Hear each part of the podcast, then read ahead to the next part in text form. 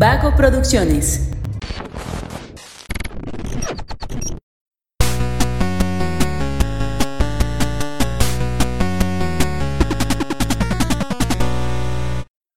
Hola, hola, ¿cómo están? Muy buenas a todos y bienvenidos a un episodio más de Punto Geek.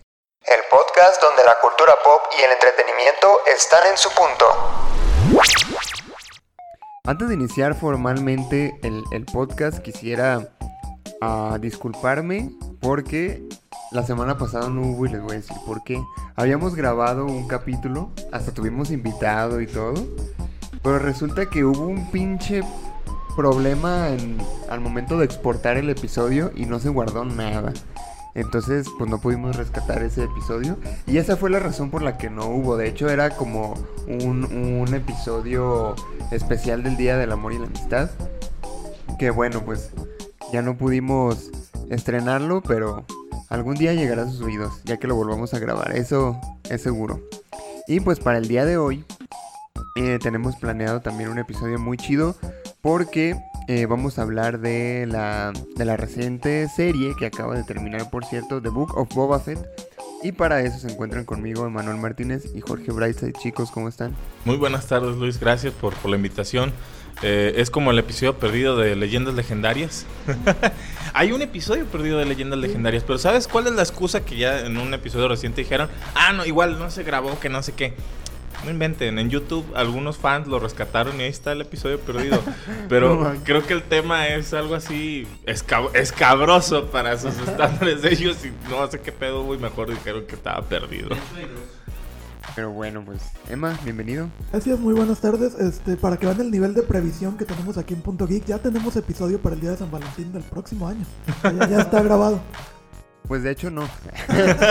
o sea, hay que grabarlo otra vez. Ya está Ya planeado.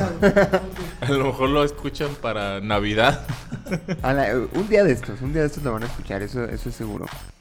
Y pues ahora sí que, eh, ah, antes de, de- de abordar el tema, quiero decir que este programa es traído a ustedes gracias a Undead Alternative Clothing, marca de ropa ideal para, bueno, más bien que surgió como un homenaje a, la década de los 2000, esa década emo punk que todo el mundo añoramos y que eh, vivimos en nuestra adolescencia. Bueno, las personas ya de nuestra edad, ¿verdad? Porque ya todavía, yo, yo creo que hay gente que, bueno, no creo, definitivamente había gente que iba naciendo en ese momento y que ahorita comparten clases conmigo, por ejemplo, pero Viejo, a mí me, me voló la cabeza el otro día. Alguien comentaba: si ubicas que hay gente que tiene hijos que nació cuando estrenaron la película Shrek. Sí. Es- la madre, o sea, la de, la de No, Shrek. espérate, La de ¿qué? Shrek es del 2001. 2001. entonces, bien- bien- es gente que ya tiene Perfectamente. 20 años, ¿sí? sí, perfectamente Y- puede. hola, sí cierto, gente que tiene hijos que, que nació cuando se estrenó la película Shrek. ¿Qué pido? Oye, no, eso está mal, ¿eh? Güey, es que a mí me siguen diciendo, ah, sí, el año 1990 y tantos. Yo pienso hace como 10 años. ¡Ey! Ajá, ey, cierto, sí, güey, yo también. Hace 10 años era el 2012, güey. Hace 10 años iba a No acabar el mames, mundo. güey. Tienes toda la razón, güey. ¿Qué pido? Somos muy viejos. Pero bueno, pues. eh, Má- eh, Más, bien somos una generación que entró como en una etapa de mucha transición y por eso la- las este, fechas entre que se nos hacen largas y se nos hacen cortas para muchas cosas. ándale. Porque fuimos las Pues sí. últimas generaciones que nacieron en los 1990 y tantos. Los millennials. Millennial. Pues ahí está la onda. No, pues sí. De, de hecho, esta, esta marca es para gente como nosotros. Los pueden encontrar en Instagram como ondead.mx y en Facebook como ondeadclothingmx. Por si gustan. Muy bien. Patrocinadores. ¿Tú tuviste una fase emo? Que si tuve una fase emo. que si sigo en la fase emo. Amigo, eso es. Mi fase emo no ha terminado. Ni lo hará. Ni lo hará nunca en mi vida. Solo vive, en la- o sea, vive entre nosotros. Los hemos viven entre nosotros. Como la de los increíbles cuando suspenden a los superhéroes y ahora viven entre nosotros. Así Los hemos ahí siguen. Sí, así soy yo. Soy, soy un. No voy- iba a decir un caso raro, pero la verdad es que no, porque hay mucha gente como yo. Ay, mucha gente. El Productor, productor, también. el productor José Sánchez también, bien emo. Ayer en el radio poniendo rolitas de, de aquellos My Chemical entonces. Romance. No, a- ayer andábamos Ayer andábamos. Velanova. ajá, ayer Sí, andábamos. eh, andábamos en, en, en mood emo, emo pop, ¿verdad? Sí, porque Velanova no es algo que relacionaría directamente con la onda emo. No, no Pero es necesariamente, no necesariamente. Pero pues sí, más o menos. Muy bien. Entonces ahora sí. Vamos iniciando con el tema después de que ajá, la gente, ay, qué chido, van a hablar de Star Wars y una introducción larga Vamos a sobre hablar la de, época de, de- los emos. de- de Star Wars y de por qué los emos son geniales. Pero bueno, este tuvo siete episodios de Book of Boba Fett. Acaba de terminar hace un par de semanas, si no me equivoco. Y eh, ¿qué te pareció, George? Fíjate que me tiene muchas cosas a su favor. La serie empieza a mi gusto un poco lenta. Tiró mucho hate, pero ya es algo de costumbre en la comunidad de Star Wars que cualquier cosa puede tirar hate. Y culminó de una manera a mi gusto muy buena. Eh, el problema es que la gente lo empezó a comparar con The Mandalorian también. Digo, que tampoco se les puede culpar, ¿no? Si, si en la misma serie te daba pie a eso. Sí, claro, no, no, y, y además, este, eh, si pones a una persona que está fuera del, del fandom de Star Wars, que sabe muy superficialmente sobre la saga, y le pones a, a Din Djarin, al Mandaloriano, y a Boba Fett a un lado, muy posiblemente los confunda. Sí, o, o pueden pensar que es la misma. La misma El mismo persona.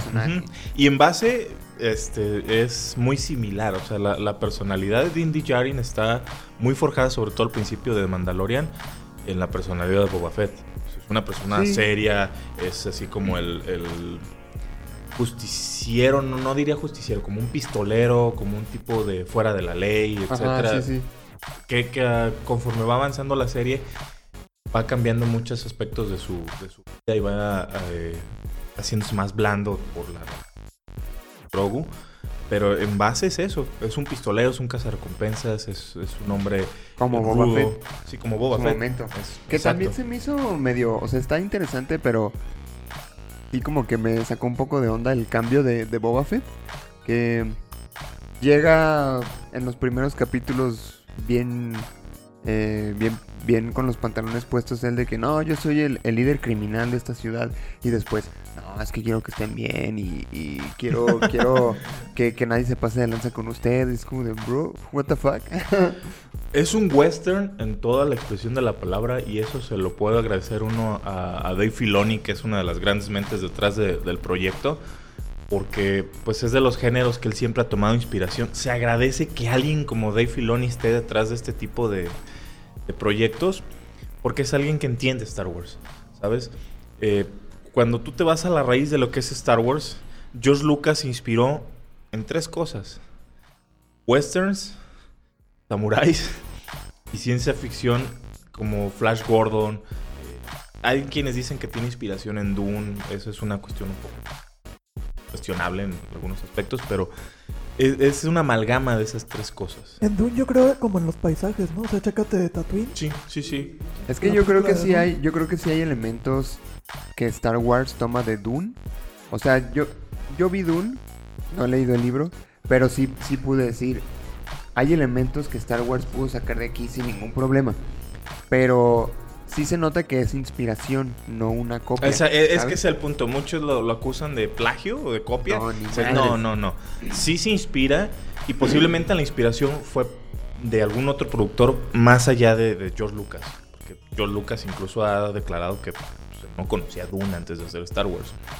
Entonces, posiblemente una película, una serie siempre es un trabajo en conjunto, un cómic.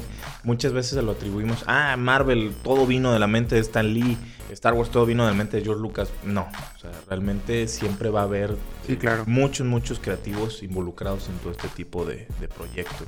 De donde más decían que, que sí podía haber como cuestiones de plagio por parte de George Lucas era de un cómic francés, ¿no? De, ¿Cómo se llama? Valerian, algo así. Ah, Valer- cinco años- Valerian, sí, hay una como película. cinco años le salió una Tam- película. también es una declaración así, te digo, muy sensacionalista. Posiblemente hay inspiración, pero dices, en aquel entonces el mundo era más grande, ¿sabes? Era un cómic francés. Era más difícil que llegase a manos de alguien en California, etcétera. O sea, o posiblemente tomas algunas fuentes de inspiración. Pero volviendo al, al- al hecho de, de Book of Boba Fett, es un western. En toda la expresión de la palabra, toda la, la forma en la que va llevando la trama, Y no, no, solo, solo, por la los paisajes. trama, güey, pues hay, hay, hay cuestiones muy clásicas del western que se ven como los duelos con pistola, de que el primero que saque es el que gana, ¿no? Exactamente. Eso es súper clasiquísimo de los western, güey, y lo ves ahí. El asalto al tren, la tribu de los Ajá, Tusken o sea, que todo, funge todo. como los indios, este, los nativos americanos. Eh, todo, todo, todo va, va llevándote por una historia de un western.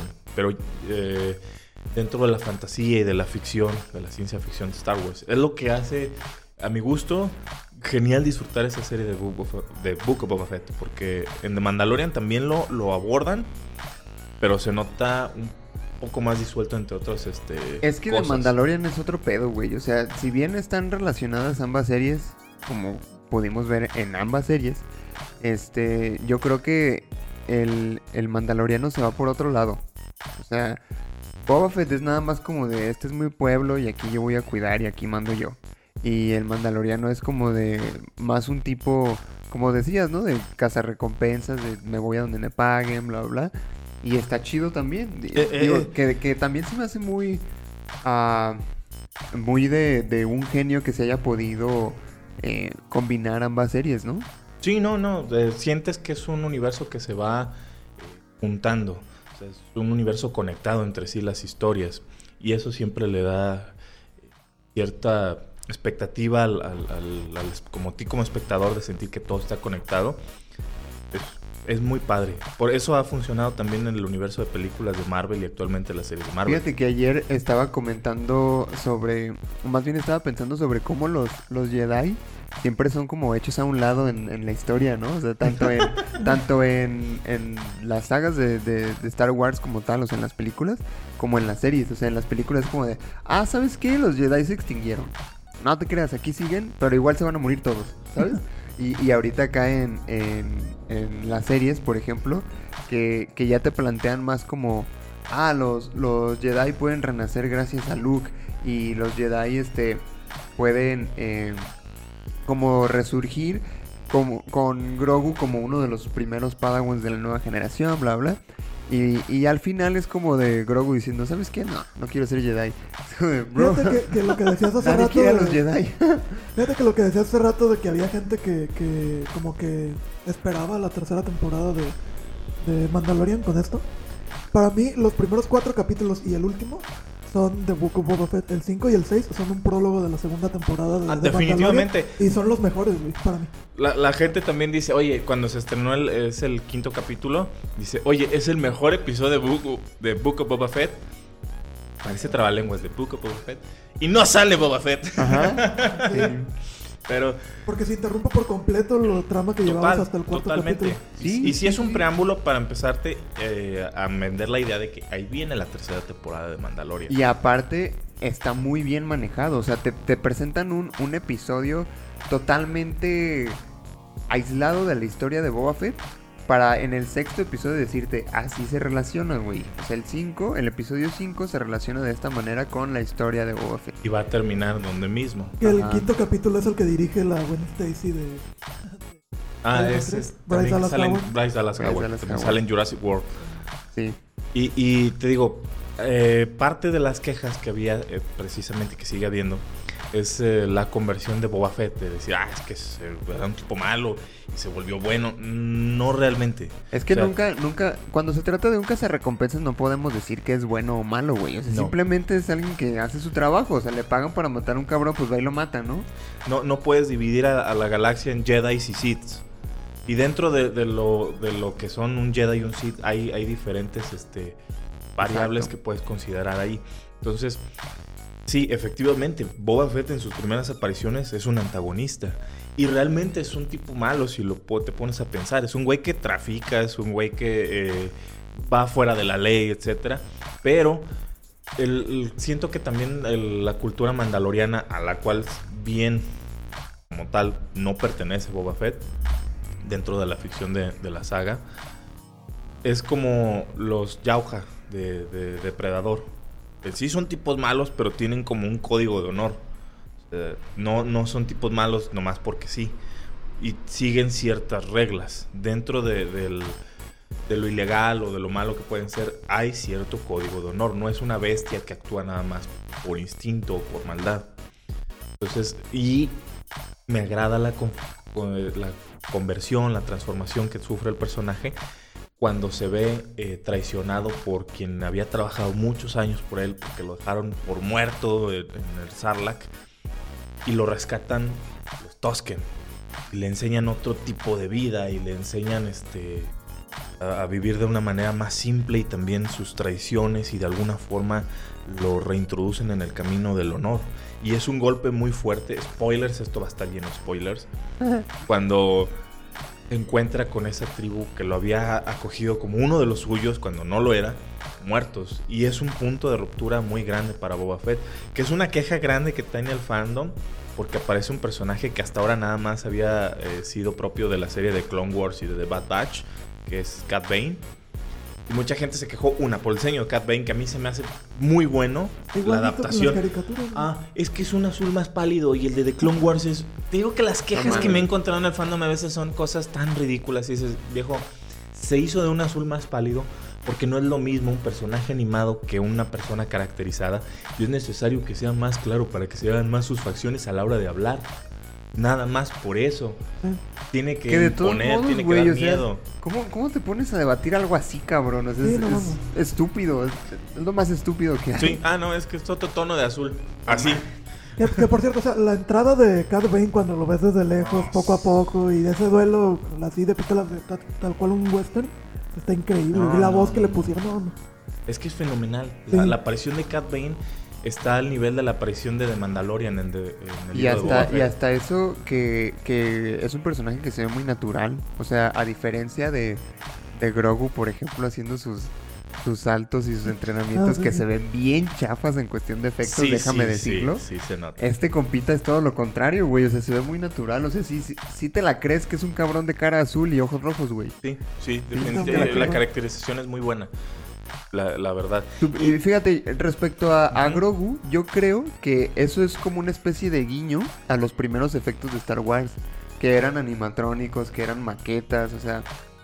Y, y a Grogu yo lo veo más así, porque si te fijas, siempre que está caminando es súper torpe. Y si hace un, un salto como los que hacía Yoda, por ejemplo, los efectos se ven bien madreados, güey. O sea, yo creo que es, va más por ahí, ¿no? De hacer como una especie de homenaje a, a los Sí. primeros efectos de Star Wars. Puede quiero ser creer, que quiero también creer. eh, cuando trabajas con un presupuesto más limitado de una serie que de una película, Y aparte todo se les iba a ir en, en, En animar a Luke Grogu, sí. No, y a Luke Skywalker haciéndolo ver. ah, porque también Que es eso deepfake. también, que eso también quedó muy chido. Sí, sí, sí.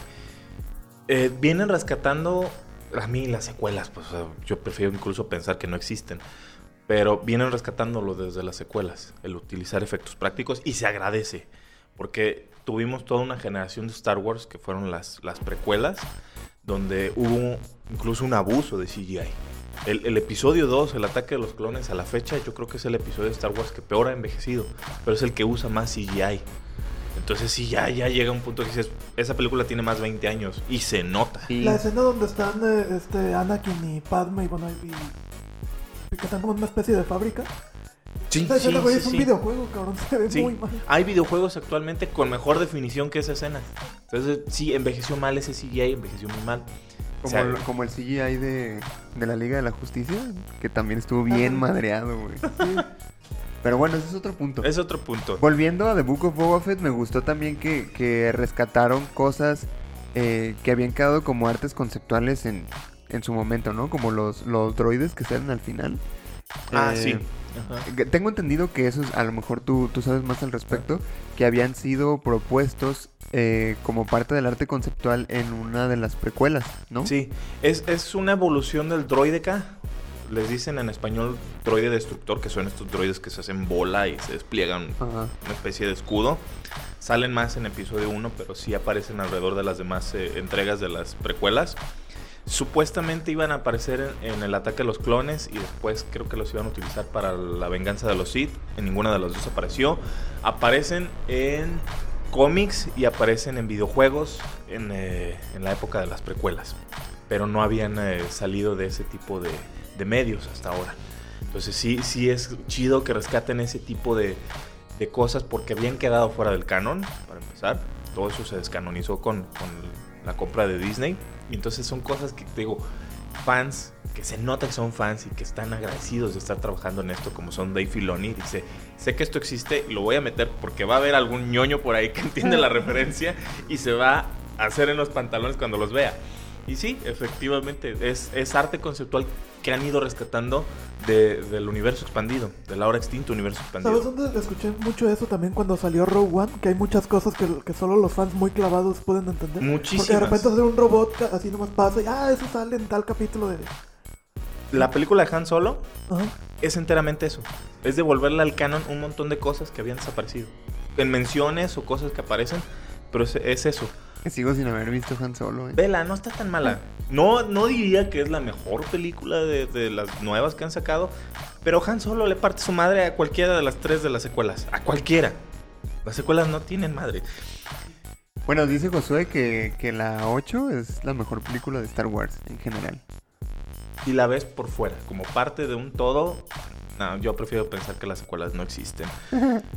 Hago muchas quejas ahorita hablando de quejas, te decía de, de Cat Bane, porque la muerte que tiene es un poco anticlimática Sí. al gusto de algunas de personas. A sí. mí, a mí me gustó la muerte de Cat Bane.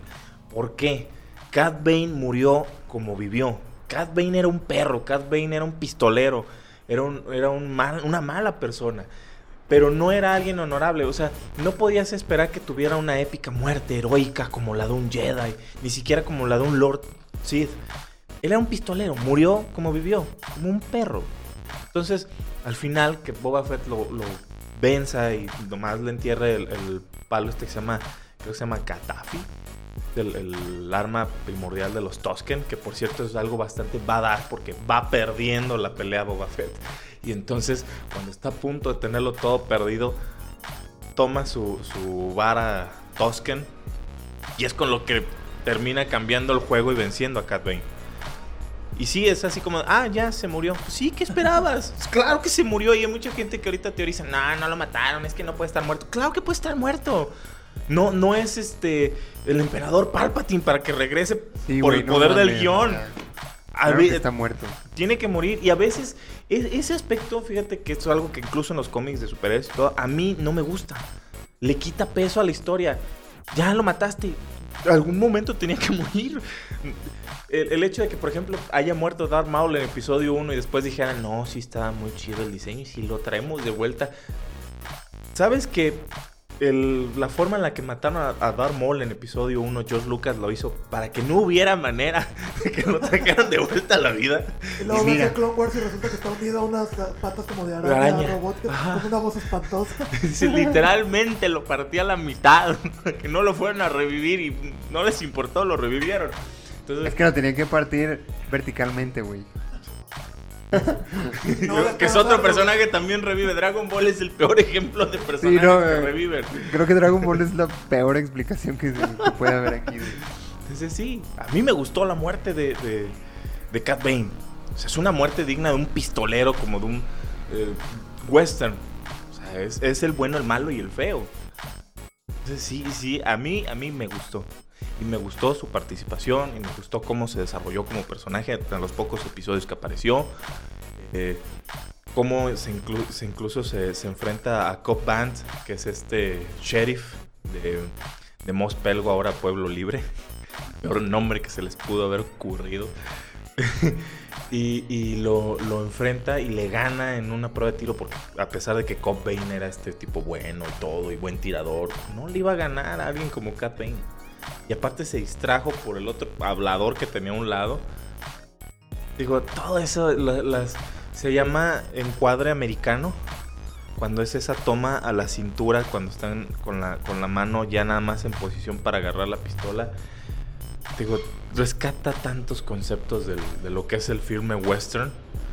Que la, la- la serie es disfrutable, incluso si no eres fan de Star Wars. Si, si te gusta el western como género, puede que no seas fan de Star Wars y vas a disfrutar la serie. Y fíjate que hubo varios elementos nuevos para mí, que no soy tan fan de Star Wars, como la introducción de estos, de los morritos estos que son androides.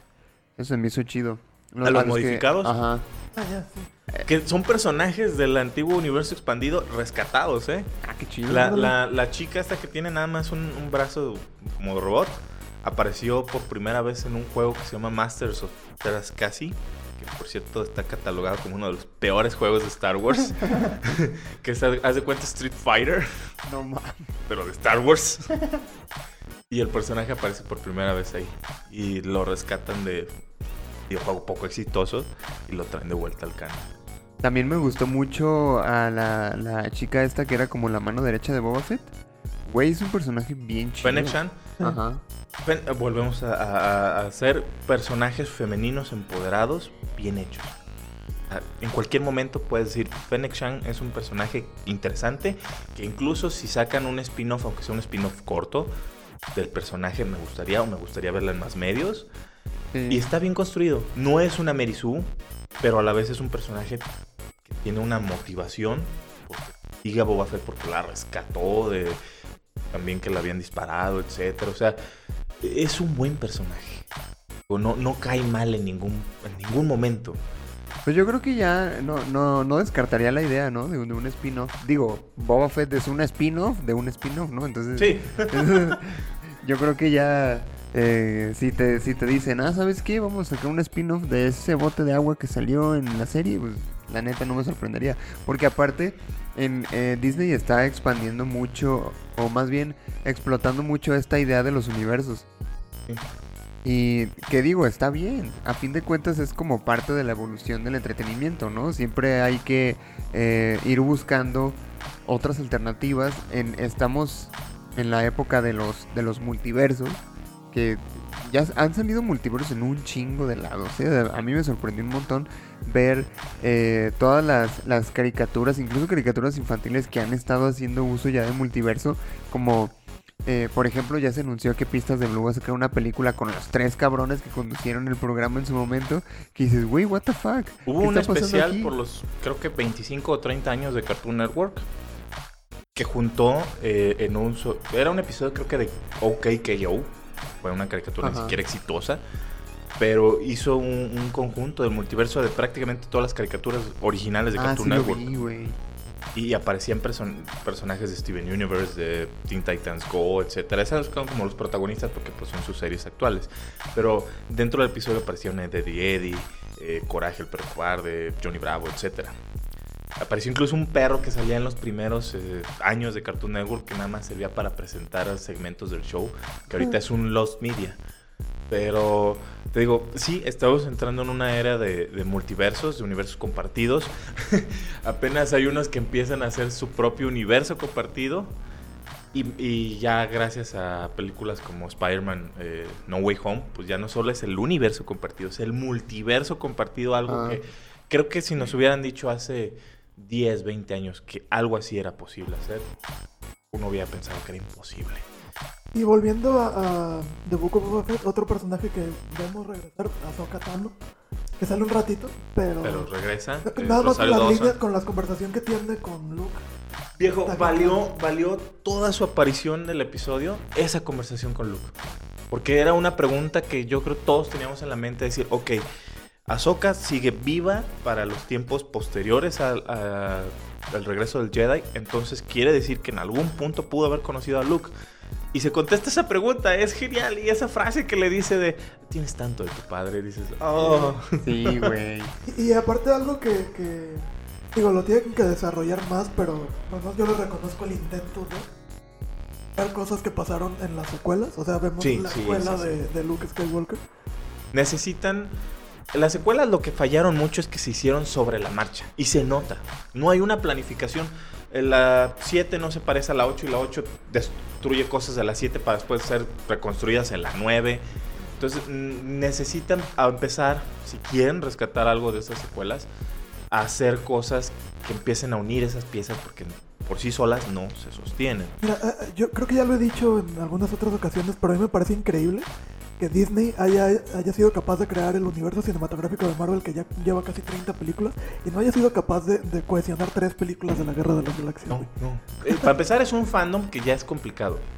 Sí, es un fandom que es muy irascible, es muy fácil de, de darle cosas que no les gusten, de hacerlos que se quejen por absolutamente todo. A mí, por ejemplo, eh, no me agradó que Grogu volviera tan pronto con, Mandaloriano, Djarin. Se me hace un poco, este, ¿cómo decirlo? Ah, me destruye mucho el final de la segunda temporada de Mandalorian.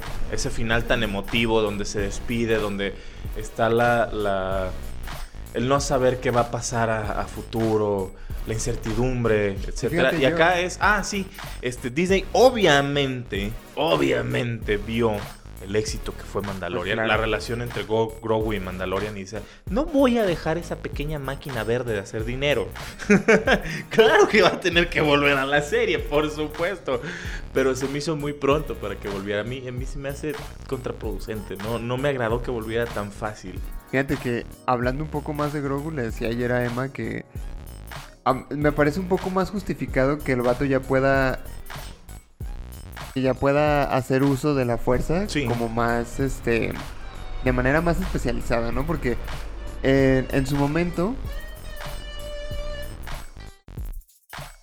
Ah, sí, que se me hace una justificación más factible que Grogu puede usar más la fuerza porque entrenó más tiempo con Luke que Luke con Yoda. Mm, como no te manejan eh, periodos de tiempo, porque te lo dejan como entrever que no es tanto, eh, pero sí, sí puede ser un- unos cuantos días más. De hecho, no hay una cronología actual canónica que te diga, ah, Luke estuvo en Dagobah tanto tiempo. En la película se siente como si hubieran sido un par de días a lo mucho. Pero realmente pudieron haber sido meses, pudieron haber sido semanas. Nadie nunca dice cuánto tiempo entrenó realmente Luke en Dagobah. En el antiguo universo expandido sí había algunas explicaciones de cuánto tiempo había sido. Y algunas se contradecían unas con otras. Pero acá sí, sí hay un tal vez un periodo más largo de tiempo que entrena eh, Grogu con, con Luke. No deja de ser un bebé. Aprendió un chingo cosa de también. cosas, güey. O sea, Grogu puede manejar una maldita X-Wing. Ah, bueno, ese, ese iba en piloto automático. Ah, Viejo, ese fue un punto muy, muy ardido de Luke. De decir, ah, sí, escogí. Porque, para empezar, el episodio 6 cierra. Me encantó un meme que sacaron al respecto. Este cierra con esa decisión que pone Luke en la espada y la pared. Al nombre de Grogu, de decir, mira, por este lado está esta cochina cota de malla toda oxidada que la gente te va a ver y va a decir, ay, se ve muy femenino. O está este sable de luz arma de todo caballero Jedi bien chingona perrona, vela nomás. Entonces, ¿qué vas a escoger? No, no fue nada imparcial.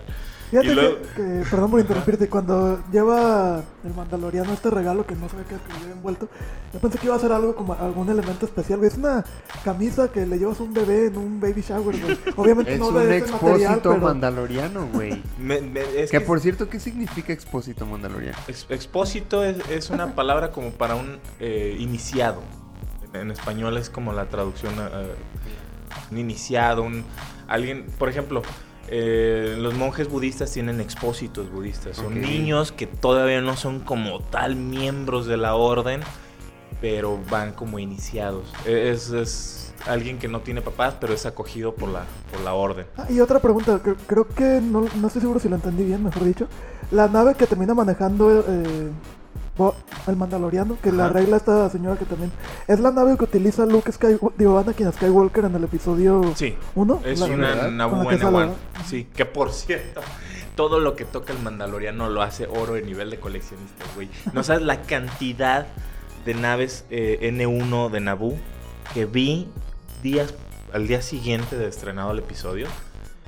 Subir su precio como unos entre unas 3 a 5 veces lo que valían. Porque son naves del episodio 1. Que no es un episodio tan querido por el fandom. Son naves viejas. Y de un de repente, uy, ¿qué creen? Mira, desempolvé esta N1 de Naboo del 1999. La voy a, a despedazar y la voy a pintar de plateado y ahora vale un montón más. O sea, toda la gente empezó a sacar sus, sus Naboo N1. A, ¿Tú a tienes razón una? del episodio. No. Desafortunadamente no, porque si no, sí hubiera valido más. y, y eso también que mencionabas de, de Grogu, eh, me hace recordar un meme, me mató de risa.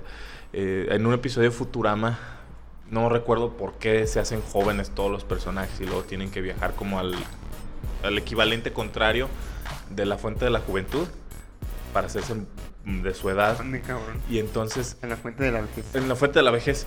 Y el profesor Farnsworth cae a la fuente de la vejez y ese se tarda más en que lo rescaten y entonces se va haciendo más y más y más y más viejo y al final ya casi lo va a, chupar la, fuente y dice, con mi último aliento te maldigo, Soyberg. Pues toman esa escena y, la, la- la transforman, dicen, ah sí, maldita orden Jedi y tus este anticuados argumentos, te maldigo, tu orden merecía extinguirse. Después de que Luke forza a, a Grogu a tomar una decisión. Y se ve bien ardido el, el- el Luke. Porque es así de, ay no, este, así que quiero regresar con el Mandaloriano. Y a Tatooine, a Tatooine yo no regreso. Pues a ver quién te lleva, cabrón. ¿Quién te- te- Lo mandó en Uber. Y el Artu ahí, vente, yo te hago un paro, güey. Yo te hago paro, yo te llevo, niño, ándale. Pero no regresó. O sea, dijo, yo a Tatooine no me regreso. Y el güey era el Tatooine. Pues es como los mexicanos, güey. Y no, no, capaz que lo agarra la migra y ya no puede ya I don't speak Spanish anymore. Sí, Sí, fue un movimiento muy, muy gacho I don't por speak parte de Spanish. Luke. Bueno, en- creo que es momento de empezar a aprender ruso, ¿eh? Sí, de, de menos No, no, no, que, que no se diga nada más al respecto, es solo un comentario. Lo dejo a su consideración. volviendo a, temas con un fandom un poco menos agresivo que el de los rusos. Eh, no, te digo, la, la- la serie transforma muy bien las cosas. hace- a mi gusto finaliza muy bien. La pelea final con el Rancor. O sea, yo ya ni me acordaba que Boba Fett tenía un Rancor. Sí, yo güey. tampoco me a, a mí el punto en el que se fue y regresa y se ven las manos del Rancor. Dije, No, güey. tenía un Rancor. A mí me encantó cómo, cómo Boba Fett se hace compita de, de mucha banda que, que tuvo ayuda, participaciones importantes durante la serie, como el, el Wookiee. Que Ah, hace qué bien chingón está ese chido. Wookiee, ¿eh? Eh, ese Wookiee, volviendo a cosas que rescatan de otros lados, su primera aparición son en los cómics de Marvel de Star Wars. Cómics que sí son canon, pero te agrada que empiecen a tomar cosas de otros lados y las empiecen a introducir en Sí, medios güey. live action. Pues es como lo que está haciendo Marvel. El otro día yo les decía que está metiendo personajes que ni en su casa conocen, güey. sí, sí, Como sí. En, en la de Doctor Strange, que va a salir América Chávez. ¿Quién chingados es esa mujer? Güey, Nadie la conoce, güey. Le hicieron una película a, Shang-Chi. ¿Quién es ese señor? ese era el que- ¿Quién es ese señor? Que yo siempre he dicho que, que Marvel Studios ha hecho eso desde el principio, güey. Porque antes de la primera película de Iron Man, ¿quién conocía a Iron Man más que los lectores de cómics? Sí. Pero Antes de pero la primera película de Iron Man, yo no leía cómics y sabía quién era Iron Man. Lo Pero sabías, pero muy, muy por encima. No era un Sí. personaje tan popular. Pero, en, pero por Para ejemplo, nada. en, en este caso, por ejemplo, con Shang-Chi, yo ni siquiera sabía que existía, güey. Con esta América Chávez, yo tampoco sabía que existía, cabrón. Hasta ahorita. Me voy enterando. Sí, pues es que ya empiezan a tomar personajes todavía más underground. Y luego, como, como en su momento, cuando yo leía más cómics y estaba, por decir así, un poquito más informado respecto a lo que pasaba con Marvel, la gente me preguntaba, oye, ¿quién es este personaje? Ah, no, pues fíjate que sale aquí y aquí. Ah, órale. Ahorita me preguntan, ¿quién es América Chávez? Yo no tengo idea. No tengo idea. Es un personaje más nuevo, ¿eh? También. Sí, eso sí, tiene. porque de, de Es- hecho el otro día le decía a Emma que ya están este, sacando más, eh, in- introduciendo a las películas cosas más actuales, como de All, All New Marvel o Marvel Now, Sí, Marvel. no. como este, esta Iron Heart. Iron Heart, como, Superior Iron Man, digo, no es de All New Marvel, pero es. Relativamente. como esta también, ¿cómo se llama? ¿Quién, quién, no me quién? acuerdo. Pero, ¿qué, qué tipo de personajes? Pues eh, como por ejemplo este Sam Wilson como Capitán América también, Sí, como Jane Foster como Now. Thor. Sí. O sea, son cosas muy recientes realmente. Ah, pues precisamente el, el Wookiee este negro que aparece que luego mucha gente se confundió y decía, "Pues es Chewbacca o es No ma- malo. Chewbacca malo. eh, Eso suena a, a- a- frase de, de mamá. Te fijas así, ah, mira, Pikachu, Pikachu rojo, Pikachu azul. Güey. No mames, todos hicimos lo mismo en la primera del Mandaloriano diciéndole Baby Yoda a Grogu, güey. Ah, bueno, pero es porque oficialmente no tenía un nombre. Y hay gente que sigue diciéndole Baby Yoda porque Baby Yoda es todavía como más comercial. Y luego que cuando Grogu. salió, cuando salió Disney diciendo, se llama The Child. Ah, sí, No mames, güey, nadie le va a decir así, güey. Prefiero le decirle Bebé Yoda. Viejo, Suena más tierno. el- la figura oficial de Mattel, que como el, Grogu, el Baby Yoda más popular que hubo, que se volvió un boom con tipo los Cabbage Patch Kids. ¿Verdad? Que era imposible conseguir uno. En la parte de abajo decía Baby Yoda. o sea, la la misma Mattel dijo, a mí me vale lo que tú Disney me digas, yo lo voy a promocionar como Baby Yoda porque la gente lo conoce como Baby Yoda y yo lo que quiero es vender. Como el meme de los Sims, ¿verdad? ¿Cómo te llamas? Grogu. Ah, te llamaré bebé Yoda. Sí, sí, sí, sí, definitivamente. Y este Wookiee negro se llama Black Sarton. Difícil pronunciar porque está en idioma Wookiee y no Te llamaré No, rojo. malo. Chewbacca malo. Por cierto, se, se filtró el otro día una imagen de su figura para Black Series. Literal tomaron el cuerpo de Chewbacca y lo pintaron de negro. Y dices, vamos, Ha- Hasbro, sé que lo puedes hacer mejor que eso. Hay customs mejores que eso. No, no, no reutilices tantos moldes, por favor. Me lo vas a dejar caer en 800, 900 pesos. Y lo un voy a comprar, nuevo. así que al menos ofréceme algo que valga la pena. Me agradó que el personaje no lo mataran, porque en algún punto dije, sí, van a matar a Black Santa. Güey, Y- yo, y yo quería, yo quería utilizar más comprar una figura del Mandaloriano como la que tú tienes. ¿Cuál de todas? La que dijiste que habías conseguido muy barata, que te la vendieron como en 400 varos. ah, sí, fíjate que eso es este ir a cotorrearse a los de Consejo. Aquí en Guadalajara eh, ponen una feria del juguete en la Expo Guadalajara. Vayan los primeros días. Si ustedes coleccionan, vayan los primeros días porque siempre tienen surtido de todo. Incluso si no lo ven, cotorriense a las cajeras y les consiguen la figura. Sean amables. Es, es de lo bueno de ser buena persona y ser amable. Yo le pregunté a una señora que no tenía ni idea de qué figura era la que estaba buscando. Le agarré mi celular y... Este. Ah, sí. Lo vi en la bodega. No se preocupe. Este, vuelva al rato que sea la hora de la comida porque no nos dejan sacarlas de ahí porque no tenemos que tener exhibidas estas. Pero sí está. Yo se la traigo. Obviamente fui y le llevé su coca y unas papitas en agradecimiento, porque sí Ojalá. fue y la sacó de la bodega. De buena onda la señora, y hasta me dice, feliz Navidad, joven, que no sé. qué". Yo creo que ella pensaba que yo lo quería para un hijo, un sobrino Sí, o algo así de, ah, mira, fue buscó la figura. Sí, señora, la quiero para mí, pero gracias. Ah, ah, sí, es, es, para, es para el hermano mío. ¿Cómo se les hizo el diseño de personajes en la serie? Me gustó. Te digo, es el cuestión de CGI como que de repente te quedan a deber, pero agradezco que hayan este vuelto a los animatrónicos, a, a las caracterizaciones con Por ejemplo, el nuevo modelo de, maquillaje. de- de Boba Fett. Porque es, es Boba Fett, pero es una armadura repintada de Boba Fett para venderte ahora una nueva figura de Boba Fett. Que Boba Fett, eso tiene. Boba Fett es el santo grial. de los colec- ahorita que estamos hablando de coleccionables, es el santo grial de los coleccionables de Star Wars. O sea, siempre va a ser del que van a ser menos figuras. Va a ser el que va a tener mayor tipo de búsqueda en, en todas las líneas. Siempre hay un Boba Fett y siempre es el que primero se acaba ya sea Black Series, ya sea el repack de Black Series. Siempre, siempre, siempre es una figura muy cotizada. Es de hecho la figura más cara de, de Star Wars, el Boba Fett de Kenner, que dispara el cohete. Yo tengo uno de Lily Ledy, de esos años. Obviamente no es el que dispara el cohete y está fuera de su empaque. Pero si yo pido 5 mil pesos por ese, me los dan y lo estoy dando barato. El otro día lo vi en, Ah. en Mercado Libre y con peor estado de pintura y eso pedían por él 5 mil 500 pesos. Fíjate que a mí siempre me ha sorprendido el, el fanatismo por Buffett, hablando exclusivamente de las tres películas originales, porque no hace prácticamente nada. No, en el Imperio Contraataca tiene creo que tres frases, Sí, mucho. Y en el Regreso al Jedi ni siquiera habla. nomás se cae. Nomás ah, es una muerte muy antagónica la que tiene, de la cual por cierto George Lucas ha dicho que se arrepiente. Pero hablando del origen del personaje, eh, originalmente Boba Fett fue concebido como una tropa imperial avanzada.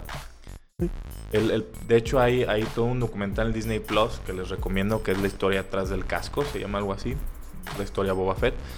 Y originalmente había sido concebido como un Stormtrooper avanzado. Era blanco. De hecho, el primer diseño de Boba Fett es completamente blanco. Eh, el primer eh, disfraz que hicieron de molde de Boba Fett utilizaba una toalla o su capa, una toalla con el branding de Star Wars, pero una toalla que se vendía al público. O sea, el- el- la armadura estaba hecha, los que estaban haciendo las pruebas de vestuario decían, algo le falta, ¿qué le podemos añadir? Ah, ponle una capa. ¿Qué tienes a la mano? Pues esa toalla. What the fuck. Literal, hay figuras de Star Wars, de, de Boba Fett, que reutilizaron ese guiño y la capa es la toalla. De verdad es un guiño maravilloso. No recuerdo si es SH Figurarts o una cosa así. Que la, la capa es la toalla. O, o tiene las capas intercambiables y una de ellas es esa toalla. Entonces, te digo, el, el personaje de origen pues, no, no tenía mucho impacto ni proceder en la historia. Lo, lo que pasó ahí es que dijeron, ¿sabes qué? Hacer dos o tres de estos. Hagamos que sea un solo personaje. Se- Sepáralo completamente de las tropas imperiales porque pues si vamos a tener que meter unos cuatro o cinco de estos y no, no alcanza el presupuesto. Píntalo, hazle otras cosas y hagamos que sea un personaje totalmente independiente. Jamás imaginaron el éxito que iba a tener. Desde su primera aparición oficial en, en aquel infame especial de Navidad, la, la gente empezó a desarrollar mucho interés por quién era Boba Fett. A la fecha hay quejas por la explicación que le dieron en las precuelas. Como en la, en la trilogía original jamás se quita el casco, nunca sabes quién es el que está detrás de eso. Mucha gente le hubiera gustado que así hubiera seguido. Sin saber quién era la persona detrás del casco, porque eso hace volar tu imaginación. Y ya en las precuelas pues te dicen, ah, pues es este, es un clon, es este persona, este es su rostro. Te van, te van haciendo una historia. Pero les arruinó la, la fantasía a muchos. El papá de Boba Fett en las precuelas sí tiene más actividad. que- Jango Fett, Sí. de alguna manera sí que también este, le arrancan la cabeza del ataque de los clones. Me hubiera gustado más ver de, de- más de Jango Fett. El videojuego de Jango Fett es uno de los que considero de los mejores de Star Wars. Y me gustó mucho el, el flashback en la serie de The Book of Boba Fett. De, recuerda cuando es niño y ve que se casco pues de su papá. Ay, llorando y todo. Y tiene regresiones así de, de su infancia en camino, que Sí. no debió haber sido una infancia para nada sencilla. Es de alguna manera explicar por qué también es como es. Dices, ok, su papá para empezar era un criminal, era un cazarrecompensas, era alguien fuera de la ley, lo crió solo, eh, aparte no era alguien como muy presente o cariñoso, etcétera. Pues, ¿qué puedes esperar que salga como hijo de eso? Además, el vato era un clon. Tipo, ¿qué podría haber sentido? O sea, decir, ah, hay otros millones iguales que yo los están usando para una guerra. No tengo mamá, mi mamá es un tanque. Sí, no, no, no, definitivamente eh, me agradó, me da un buen preámbulo para, para la serie de Mandalorian y me hace esperar con ansias ahora en el mayo que van a estrenar este Obi-Wan. Por cierto, va a ser, yo creo que es uno de sus últimos trabajos, Dios quiera que no, pero es una persona ya de, de- de avanzada edad. El que yo considero el mejor compositor para películas es John Williams. Va a ser el soundtrack de Obi-Wan. No, no, cuando oí esa noticia, porque si, si no saben quién es John Williams, Es han escuchado a. John Williams. Es Definitivamente. sea, si, si alguna vez han visto De hecho, es cualquier de los más famosos de Hollywood. yo diría que es el mejor. O sea, ponte a pensar, ¿de quién ha hecho, de qué películas ha hecho eh, su soundtrack de John Williams? Jurassic, Jurassic Park. Park, E.T. el extraterrestre, Harry Potter, todas las de Star Wars. O sea, Indiana Jones. Diana Jones.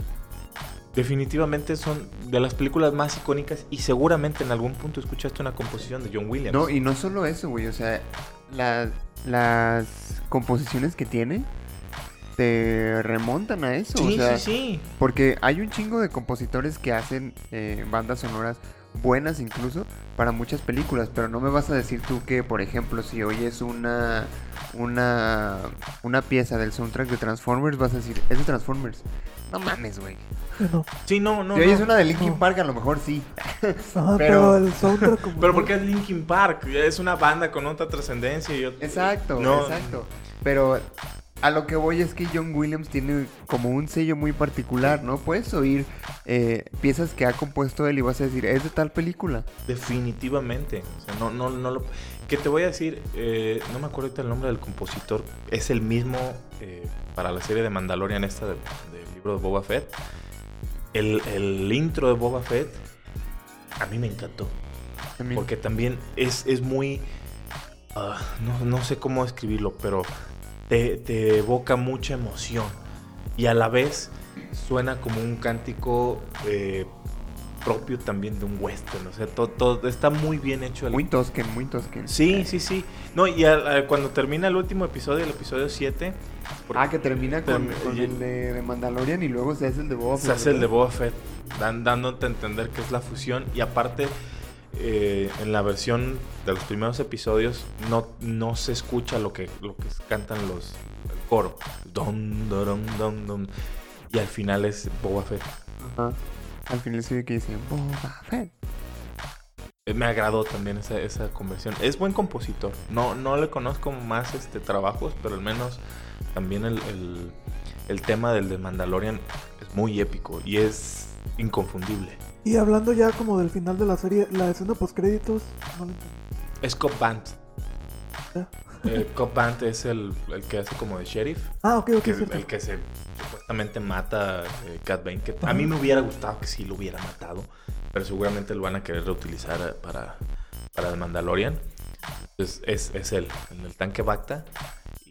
Seguramente le van a hacer alguna modificación o algo. Porque está el mismo tipo que le gusta tunear Yo gente. no, yo no sabía que había escena post créditos. Sí, hay una escena de créditos.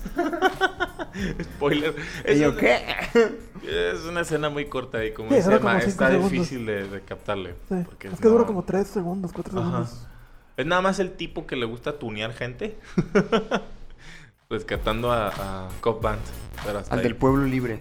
De Pueblo Libre. Ajá. ¿Ya dijeron cuántos capítulos van a ser de Obi-Wan? Creo que no, eh. No, no van a ser muchos. Definitivamente van a ser unos 15. 15 Qué son muchísimos, güey. No, van a ser como igual. Yo creo que unos 6. Yo 15, Seis, siete. fueron 7 de Boba Fett. 15 es un chingo. No. Y sabes que eso es algo que, que siento que le falló a, a Disney Plus. Cuando no tiene mucho catálogo de series. Disney Plus apenas empieza a crear sus propias series. Eh, de hecho, O a de robárselas de quejas otras salió- plataformas. a robárselas de- Pero fue una de las quejas cuando inició el servicio streaming, porque lo comparaban con el otro más grande que hay hasta ahorita todavía Netflix. Netflix ya tiene tanto contenido propio que puede sostenerse por su propio contenido propio. A pleonasmo. Y, y Disney Plus había estado estrenando como intercaladas series de Star Wars con de Marvel y se acababa una y empezaba otra. Sí. La gente. Y ahorita se acabó el libro de Boba Fett y no hay nada hasta mayo. Y va a ser otra de Star Wars. En marzo. Pero pues, falta un ratito. Sí, Falta un Knight. sí. Dejaron como un mes. Sí. Porque me acuerdo cuando se terminó la segunda temporada de Mandalorian, luego luego empezó que WandaVision fue. Fue primero WandaVision, ¿no? WandaVision y luego fue Capitán América. Digo, Falcon y Winter Soldier, pues. Y luego fue. Loki. Creo que Loki y luego. What If. ¿Y qué opinan este de de la continuación? O sea, ¿creen que habría una segunda temporada del libro de Boba Fett? Sí, sí creo. Yo siento que no. Que ya van a dejar esa serie así y toda la continuación a la historia la van a hacer pero enteramente con, con The Mandalorian. No creo que se avienten otra temporada. Pues yo creo que sí. Pues ya ves que van a sacar una serie también de Ahsoka Tano. Sí, pero Ahsoka Tano tiene mucho más de dónde sacar historia también.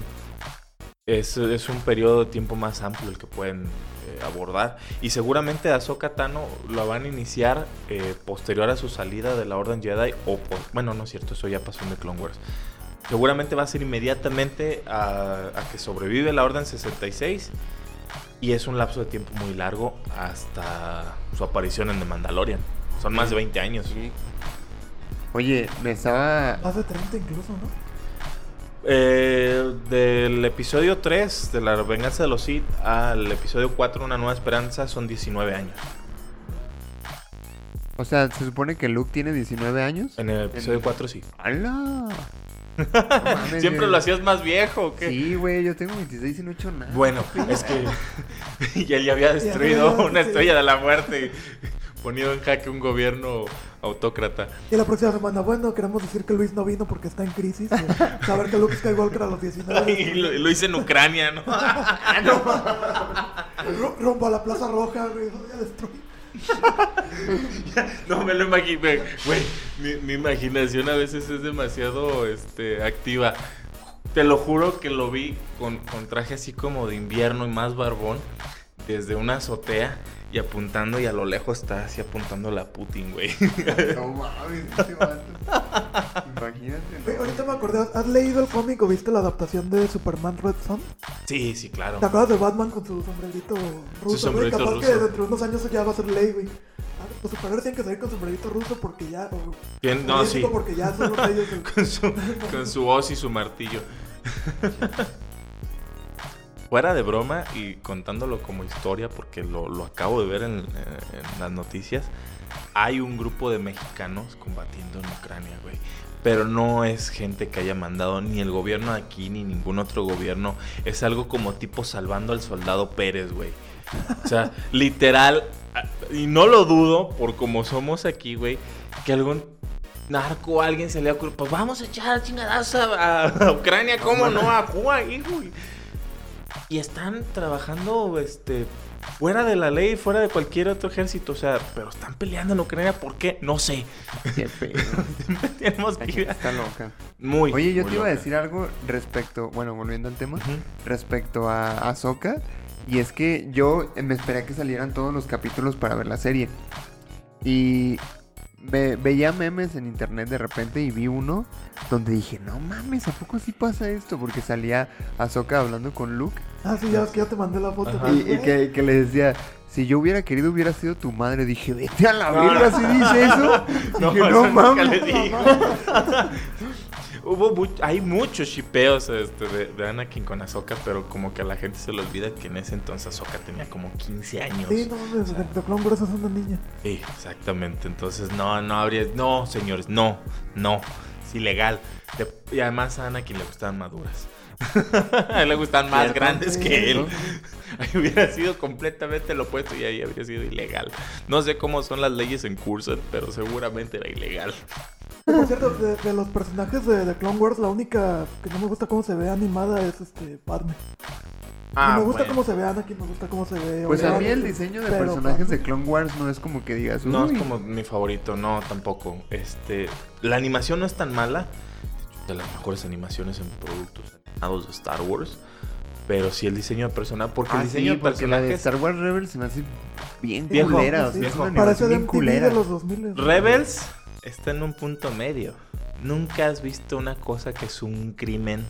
que Se llama Star Wars Resistance. Para empezar, está ubicado en cronología en las secuelas, que ya es punto malo. Y en segunda, de verdad, te reto a ver un episodio. Juro que tiene mejor animación los DVDs que venían con Max Steel. No, güey, ¿sabes? El otro Ah, día me encontré en Facebook un post donde subieron todos los capítulos de, de la serie de Transformers que se hacían animales.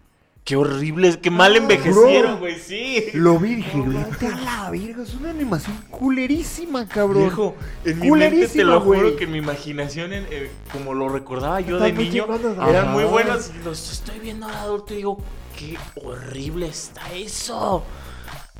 Sí, güey, la neta.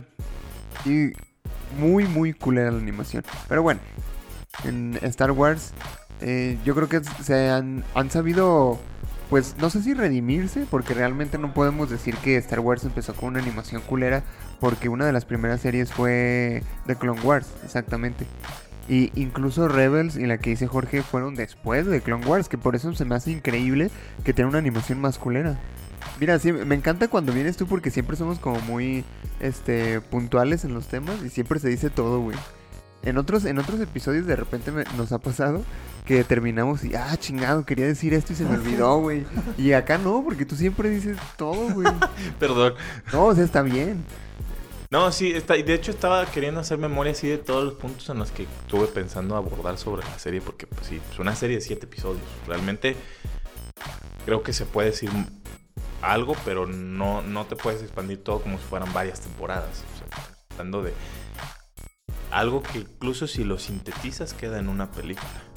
Sí. Yo siento que esta, esta serie podría haber quedado bien en una. Sí, en especial película. como dices que, que el principio estuvo medio lento. Sí, sí, sobre todo eh, te ahorras un poquito de ese, de ese inicio, que es un poco sobreexplicativo tal vez. Cortas más y lo sintetizas y queda bien en una película. Y se agradece que actualmente el nivel de producción que le está metiendo Disney a todas sus series live action es bueno. O sea, salvo algunos recortes que seguramente se hacen por cuestiones de presupuesto y Salvo de los tiempo. efectos de Grogu. Salvo los efectos de Grogu y de la carrera ese que tuvieron como las motos, los eh, modificados para perseguir Ah, al- sí, güey. Eso también se vio como muy de... Horrible. Sí, porque ah, es una carrera a gran velocidad. Yo siento que corriendo los alcanzo. Se- sí, se, se vio mal, pues, pero fuera de eso, posiblemente cosas que podrían haberse mejorado queda en una película. Sí, pues Sí. me parece bien. Qué buena conclusión. Este, pues no sé si quieras decir algo ya para despedirnos, Emma. No, creo que viene un, un buen futuro para las series de Star Wars. Creo que Disney se dio cuenta de que la regó. La regó en la y- opinión de la mayoría. Entonces se está tratando de resarcir y hasta el momento lo ha, hecho muy bien mediante las series de, Disney Plus. Sí, la regó y medio se dio cuenta, ¿sabes? Porque este, si bien creo que lo que mejor pueden hacer las series de Star Wars actualmente es irse alejando de lo que fueron las secuelas. Me molesta un poco cuando empiezan como a quererse acercar No, no quiero saber nada de las secuelas. Por mí quisiera olvidar que existen. Lo mejor que pueden hacer es incluso recanonizar e inventarse otra cosa. Porque no, tienen ni pies ni cabeza. Y me enfadé el otro día. Van a, creo que acaban de inaugurar un crucero o un hotel temático Star Wars. Todavía no estoy como muy inmerso en el tema. He visto las primeras imágenes y, reacciones al respecto. Para empezar cuesta 6 mil pe- seis mil pesos. 6 mil pesos sería genial. 6 mil dólares la noche. En un hotel. te- no, no me acuerdo si es Seis hotel mil o pesos la noche. crucero. Aún así, pero dices de 6 mil pesos a 6 mil dólares, pues no hay quien los pague. Que son como 120 mil pesos, güey, no Sí, mames. sí, sí, por noche. Por noche. En el, No, en el hotel temático Star Wars. Pues es en el espacio, literalmente. Sí, o sea, por ese precio, bebé, les vale que sí me lleven al espacio. O una casa en Houston, güey, también te en el próximo episodio Emma ya no va a estar. va a salir en la mañanera.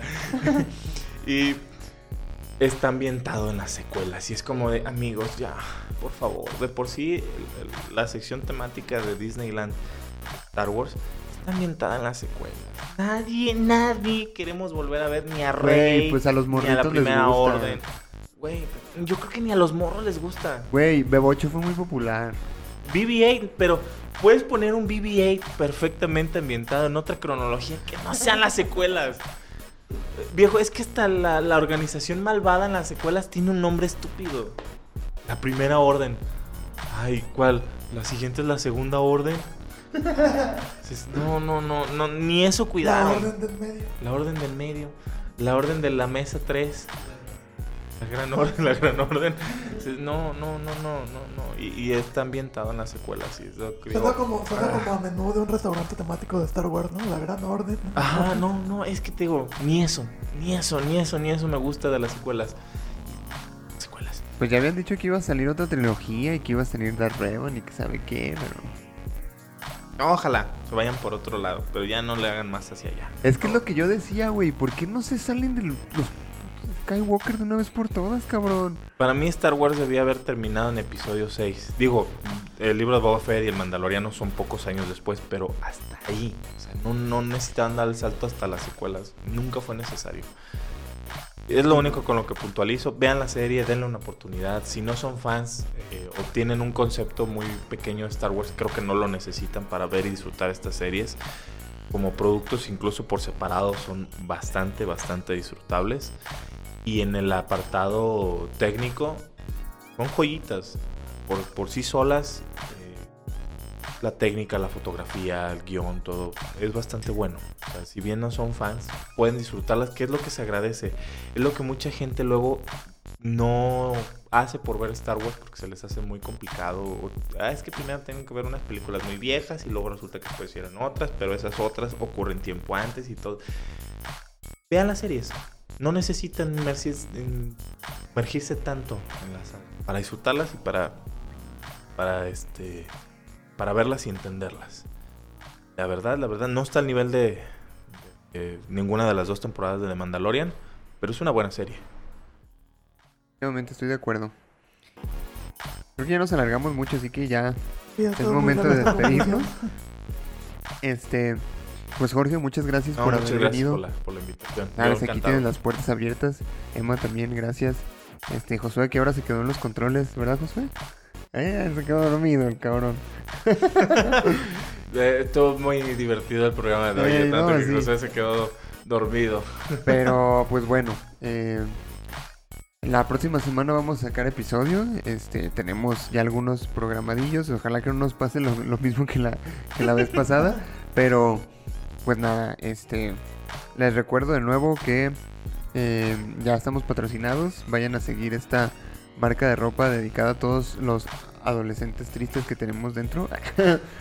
Eh, y pues eh, síganos en redes sociales, nos encuentran como punto geek podcast en Facebook y en YouTube y punto guion bajo geek guion bajo podcast. A Undead MX lo encuentran en Instagram como undead.mx y Undead Alternative, no, Undead Clothing MX en Facebook. y pues nada, eso es todo por nuestra parte. Me despido, yo soy Luis Montes Emanuel Martínez. Soy Jorge Bryce. y nos escuchamos en el próximo episodio de Punto Geek. Hasta la próxima. Pues que- quedó bien, ¿no?